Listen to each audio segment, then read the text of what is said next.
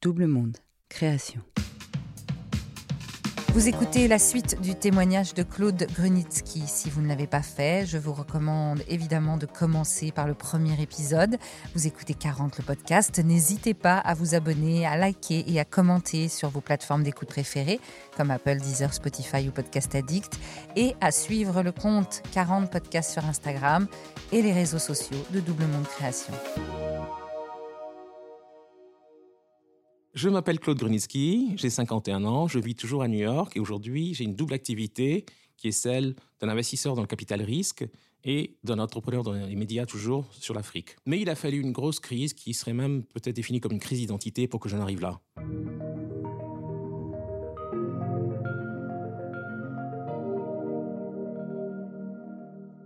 J'ai une amie, en fait, une amie parisienne, qui était une sorte de mentor, qui avait une vingtaine d'années de plus que moi, qui me disait que je disais jusqu'à la veille de mon 40e anniversaire que j'avais 39 ans et que, en fait, euh, je refusais le statut de quadra, qui était celui qui m'attendrait.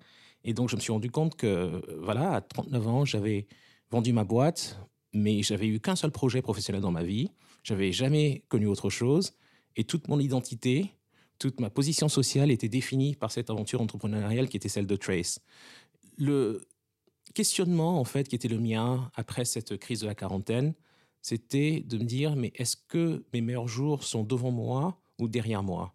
Est-ce que je vais réussir à refaire quelque chose d'aussi bien et, ou de même de mieux que ce que j'avais fait auparavant? Est-ce que j'aurai la même énergie, la même arrogance de la jeunesse qui permet de prendre des risques?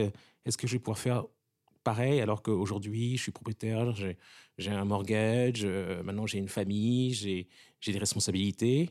Et cette insouciance de la jeunesse, c'est quelque chose que j'ai perdu. Et là, j'ai vraiment euh, vécu euh, ce que j'appellerais aujourd'hui une sorte de traversée du désert, parce que j'ai voulu expérimenter avec de nouveaux projets.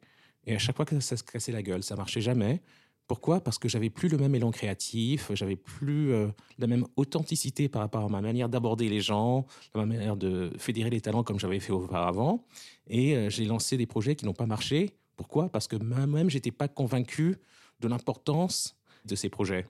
Et ça a été un peu difficile pour moi parce que j'avais connu beaucoup, beaucoup de succès très jeune. Et euh, entre guillemets, tout ce que j'avais fait avait marché. Euh, même si les débuts avaient été un peu difficiles, ça avait fini par euh, porter ses fruits. Le fait d'avoir créé une entreprise florissante, c'était quelque chose dont j'étais très très fier. Et de se retrouver comme ça à 40 ans, et ensuite à 41 ans, et ensuite à 42 ans, à être que sur des flops, que sur des projets qui faisaient pchit parce que justement pas bien conçus, parce que pas les bons partenaires, parce que pas la même motivation, c'était un peu difficile pour moi de me dire que finalement, j'avais plus la baraka, j'avais toujours les dents du bonheur, mais j'avais plus du tout la même chance que j'avais eu auparavant, qui avait été celle de sentir tout de suite l'air du temps et de me laisser porter. Et je me forçais en fait à travailler parce que je ne voulais pas accepter le fait que finalement j'avais pas de réel emploi, j'avais pas de réelle euh, passion. Et euh, je me suis dit à ce moment-là qu'il fallait que je m'implique plus dans les projets euh, culturels des industries créatives en Afrique. Et donc j'ai essayé de lancer différents projets. Mais ça n'a pas marché parce que euh, je finançais de ma poche hein, sur des fonds propres souvent et j'arrivais pas à trouver de partenaires qui croyaient en moi. C'était extrêmement difficile parce que voilà, je venais de New York et que j'avais eu cette carrière incroyable, j'étais connu, j'avais eu beaucoup beaucoup de gens qui avaient parlé de moi dans les médias, j'avais eu plusieurs articles sur ce que je faisais qui étaient si génial dans le New York Times et tout d'un coup, euh, je me rends compte que, bah, que c'est plus difficile de se relancer dans une deuxième phase de carrière parce que justement j'avais eu du mal à me détacher de ce que j'avais fait auparavant. Je voulais refaire un petit peu ce que je faisais avant, mais je faisais un peu moins bien, avec moins de motivation, moins de conviction et euh, moins d'habileté en général. Et euh, c'est là que je me suis dit qu'il fallait que je me mette à transmettre à la nouvelle génération. Et je me suis lancé dans des projets éducatifs pour les jeunesses africaines. Donc j'ai créé, euh, il y a quelques années au Togo, une association des jeunes entrepreneurs togolais qui a euh, détecté, identifié, déniché des centaines de jeunes entrepreneurs au Togo qui sont passés par un programme de formation que j'ai créé et pour lequel j'ai malgré tout réussi à trouver des partenaires qui ont justement permis la pérennité de ce projet. Et là, le fait d'avoir échoué sur mes projets comme ça à l'âge de 40, 41, 42 ans, ça m'a permis de me rendre compte que, en fait, il fallait que je trouve des jeunes de la nouvelle génération qui avaient soif, qui avaient faim comme moi, j'avais quand j'avais leur âge. Et je me suis rendu compte que voilà, les jeunes qui avaient entre 20 et 25 ans et qui justement avaient une forme d'idéalisme comme j'avais moi, c'était plutôt eux qu'il fallait que j'aide, que je forme pour pouvoir transmettre, parce que moi j'étais plus le même entrepreneur instinctif que j'avais pu être. J'étais toujours un assembleur, j'étais toujours un passeur, mais je n'étais pas celui qui pouvait trouver les idées les plus novatrices comme j'avais fait auparavant. Et c'est là que je me suis rendu compte qu'avec le basculement numérique, il fallait que j'aide les autres, euh, voilà, que j'avais identifiés, les jeunes, qui avaient compris les enjeux du numérique bien mieux que moi d'ailleurs, et que je les aide eux à sortir du lot.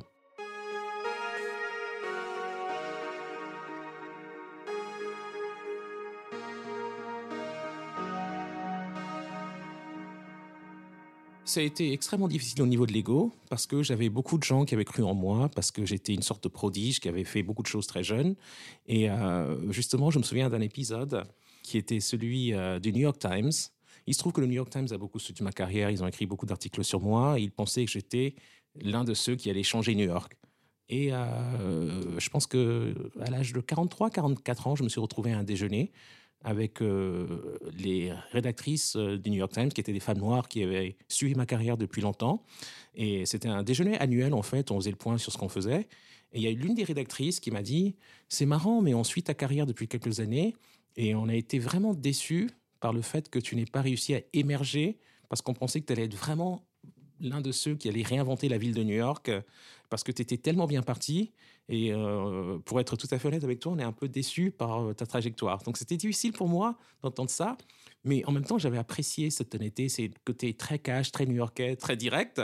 Et c'était, c'était bien qu'elle me dise parce que je le savais déjà que j'étais en perte de vitesse, que j'avais quand même pas mal stagné et que je voulais être dans l'action pour être dans l'action sans réellement avoir de ligne d'horizon. Et c'était ça qui était difficile pour moi, de me dire finalement, je sais plus vraiment sur en quoi je crois mais je sais que j'ai quelque chose à transmettre, je sais que j'ai beaucoup appris et je sais que je peux transmettre euh, aux nouvelles générations africaines pour que eux puissent aller encore plus loin que ce que j'ai fait. Et, ça, ça a été vraiment bien. Et à partir du moment où je me suis mis dans ce mode de transmission, les choses ont commencé à rentrer dans l'ordre.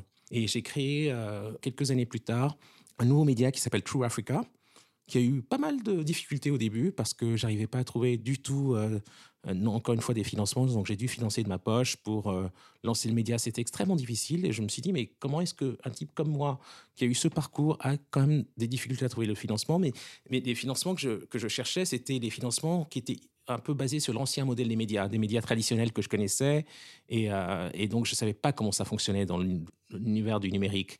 Et j'ai lancé ce média euh, digital avec des articles, des vidéos, des photos pour justement parler de l'émergence de la culture noire, un peu différemment de ce que j'avais fait avec Trace, parce que Trace était très porté sur le hip-hop. Là, c'était beaucoup plus centré sur l'Afrique continentale et sur les diasporas africaines, mais la création africaine, made in Africa, pas forcément euh, euh, en fait liée au hip-hop.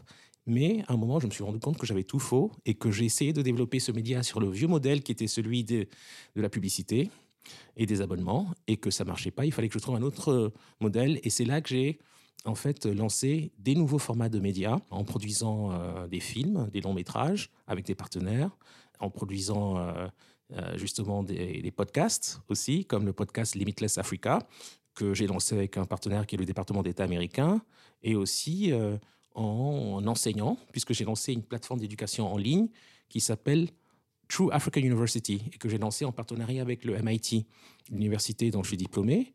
Et du coup, à partir du moment où je me suis dit et rendu compte qu'il fallait que je travaille avec la jeunesse et que je sois vraiment plus une sorte de guide euh, et de mentor pour les jeunes, c'est là que j'ai recommencé à reprendre mon envol et que les choses ont commencé à bien se passer pour moi dans la deuxième phase de ma carrière, après l'âge de 44-45 ans.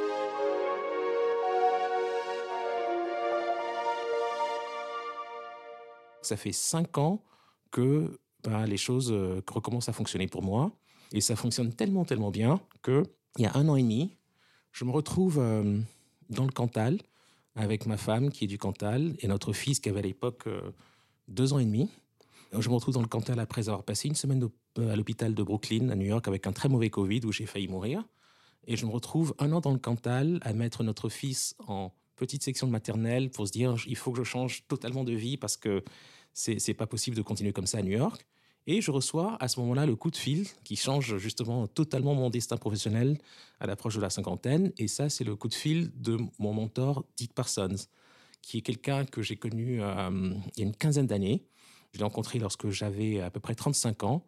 Et à l'époque, c'était l'un des capitaines d'industrie les plus puissants dans le monde des médias parce qu'il était le patron d'une, du média le plus important à l'époque qui s'appelait euh, Time Warner. Il est ensuite devenu patron de la, la fondation Rockefeller. Donc c'est quelqu'un, un très grand monsieur, un noir américain, très grand euh, de taille et très grand de par sa, sa, prestance et son allure et son intelligence. Et il m'a dit, ben, on va être associés, ça fait 15 ans qu'on se connaît, on va travailler ensemble et on va lancer un fonds d'investissement pour financer des startups portées par les jeunes. Et voilà, et c'était un peu l'aboutissement de tout un cheminement qui a fait que j'ai créé euh, début 2021 Equity Alliance, qui est un fonds d'investissement qui finance des startups et qui fait un carton aujourd'hui. C'est absolument génial parce que c'était comme si je m'étais préparé via ces échecs, via ces difficultés que j'ai eues et cette crise de la quarantaine à rebondir avec euh, un fonds d'investissement qui euh, a un impact puisque je travaille avec les autres et je mise sur les jeunes plutôt que de penser que c'est toujours moi qui dois être au centre du projet. Donc c'est vraiment très intéressant parce que j'ai une vie professionnelle qui est très très riche euh, en tant qu'investisseur, mais aussi en tant qu'entrepreneur dans les médias, où là, cette fois-ci avec True Africa, c'est pas comme avec Trace, c'est les jeunes qui s'expriment. J'ai choisi de donner la parole aux jeunes qui s'expriment à travers mes médias, que ce soit le podcast, que ce soit les films que je produis. Euh, c'est une approche qui est totalement différente, qui est celle de, du chef d'orchestre, en fait. Je suis devenu le chef d'orchestre sans être euh, le faiseur actif que j'avais été lorsque j'avais 25, 30 ou 35 ans. Et je suis donc retourné à New York euh, en septembre 2021. Je me suis réinstallé à New York. Et ce qui est vraiment intéressant, c'est que je me suis retrouvé à travailler dans un bureau avec mon associé Dick Parsons, qui est exactement sur le même bloc que le bloc où j'avais été avec Trace. Donc, euh, sur tous les blocs de New York, il fallait que je me retrouve sur le même bloc à Soho. Et donc, c'était comme si c'était le destin, que c'était écrit d'avance. Et, euh, et c'est une aventure qui continue. Et il y avait une petite trêve, une petite traverseuse du désert.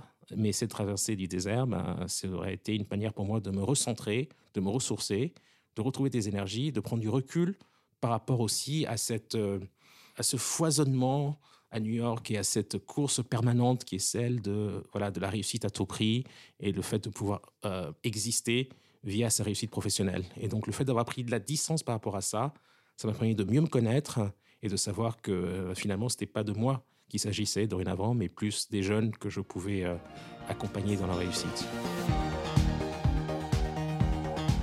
Vous venez d'écouter 40. Ce podcast est produit par Double Monde Création. Merci à Adrien Stiefel pour le montage, à Sébastien Ossona pour la musique et à Marie-Sophie Duval pour le graphisme. Réalisation et narration Marjorie Murphy. N'hésitez pas à vous abonner sur votre application de podcast préférée, Apple, Spotify, Amazon, Castbox et bien d'autres, à nous laisser des étoiles et des commentaires quand cela est possible et surtout à nous raconter vos 40 à vous. Faites-nous un signe sur notre Instagram 40 podcasts pour témoigner on est impatient de vous tendre le micro pour nous raconter votre bascule.